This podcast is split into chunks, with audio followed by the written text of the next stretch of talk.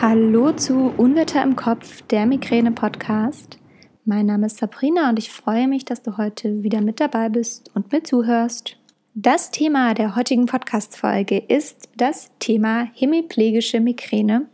Und das ist mal wieder eine Vorstellung einer Migräneart und ist für mich sehr, sehr spannend gewesen in der Recherche.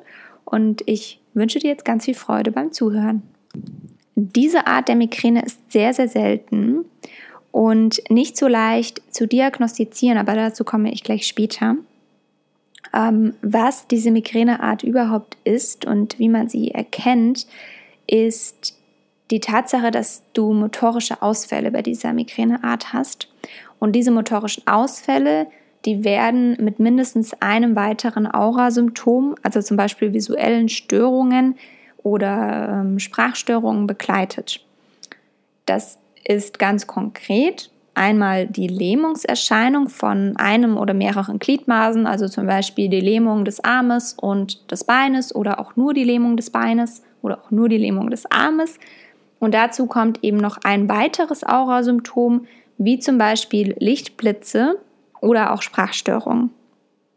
Ähm, bei schwereren Anfällen kann es sogar zu einer dauerhaften äh, motorischen Störung kommen. Es kann zu Verwirrtheit kommen, es kann zum Koma kommen, zu Fieber und zu epileptischen Anfällen. Und die Aura-Symptome an sich, die verschwinden so nach fünf bis fünf Minuten bis zu einer Stunde. Das sind zum Beispiel dann die Lichtblitze oder die Sprachstörungen, die verschwinden. Die motorischen Probleme, also diese Lähmungen, die bleiben aber bis zu 72 Stunden. Und der eigentliche Kopfschmerz, also was ja oft charakteristisch für Migräne ist, diese Kopfschmerzphase, die kommt dann nach den Aurasymptomen, aber es ist auch möglich, dass sie davor oder gar nicht kommen. Also es kann auch sein, dass die Aura parallel zu den Kopfschmerzen auftritt.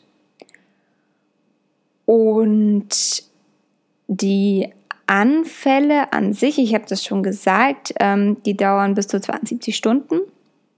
Das ist wie bei einem ganz normalen charakteristischen Migräneanfall.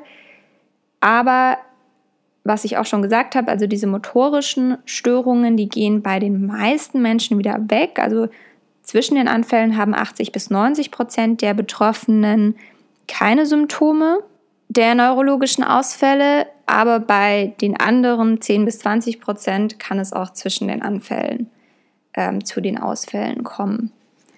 Und die Migräneart wird nochmal in zwei Teile untergliedert, also in die familiäre hemiplegische Migräne und in die sporadische hemiplegische Migräne. Die familiäre bedeutet einfach, dass ein Verwandter ersten oder zweiten Grades innerhalb der Familie auch mit hemiplegischer Migräne, also nicht normale Migräne, sondern diese hemiplegische Migräne, äh, betroffen ist und darunter leidet.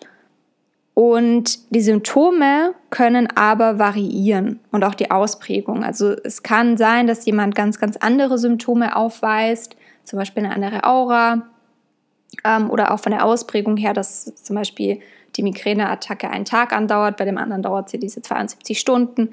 Also da gibt es ganz verschiedene Ausprägungen. Aber was man da eben sagen kann, ist, dass es relativ leicht zu diagnostizieren ist, weil eben mindestens eine Person im Verwandtenkreis auch damit zu kämpfen hat und man dann relativ schnell klarstellen kann, okay, das ist das wahrscheinlich auch. Ähm, die häufigste Ursache bei dieser familiären hemiplegischen Migräne ist ein verändertes Gen. Fand ich sehr, sehr spannend. Und dass Männer und Frauen gleich betroffen sind. Wenn es jetzt keinen Verwandten in der Familie gibt, der auch betroffen ist, dann spricht man von der sporadischen hemiplegischen Migräne. Und hier tritt diese Genveränderung nur bei 10 bis 20 Prozent der Fälle auf. Und beim Rest, da fehlen die Daten. Also da ist die Forschung noch nicht ganz so weit. Ähm, und hinzu kommt wohl oft noch Epilepsie oder andere Begleitkrankheiten. Ähm, ich habe es gerade schon mit der Diagnose gesagt, also wie gesagt, bei der familiären äh, hemiplegischen Migräne ist die Diagnose noch relativ einfach. Schwieriger wird es dann bei der sporadischen. Und da ist es oftmals so, dass zuerst den Schlag, der Schlaganfall vermutet wird, was ja generell bei Migränepatienten häufiger passiert, wenn sowas wie Lähmungen auftritt, ähm, auch in der Auraphase beispielsweise.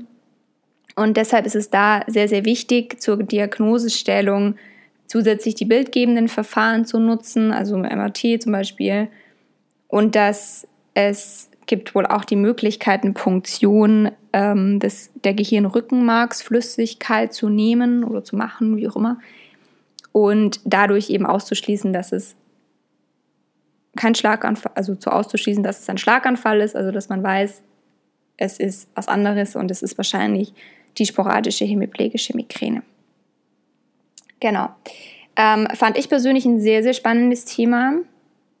Ich kannte zwar den Namen und ich wusste auch so ein bisschen, um was es ging, aber, oder beziehungsweise um was es geht, aber dass es jetzt tatsächlich so ist und dass es auch zu so schweren Anfällen kommen kann, das war mir tatsächlich nicht bekannt. Mm, die Behandlung ist wohl relativ schwierig. Ich habe da nicht so mega viel zu gefunden. Ähm, aber dass es halt schwierig ist, weil gerade diese Aura-Phasen, diese Aura-Symptome kann man ja beispielsweise gar nicht behandeln, weil Triptan soll man ja nicht in der Aura-Phase nehmen. Und dadurch wird es schwierig, das zu behandeln. Und was natürlich auch sehr, sehr krass ist, ist bei dieser Form der Migräne, dass man für sich selbst und für alle anderen auch ähm, eine Gefahr sein kann, wenn diese Attacken auftreten. Weil wenn du zum Beispiel Auto fährst und dann ähm, plötzlich eine Seite gelähmt ist, dann ist das natürlich eher so ungünstig. Und das ist natürlich für die Betroffenen und auch für das Umfeld, glaube ich, sehr, sehr schwierig. Ja.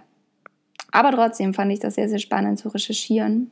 Und du kannst ja mal gerne unter das Bild auf Instagram auf Unwetter im Kopf unter die heutige Podcast-Folge schreiben, ob du schon mal von der Migräneart gehört hast, ob du vielleicht sogar betroffen bist, wie es dir damit geht. Und ja, ich freue mich einfach auf den Austausch mit dir.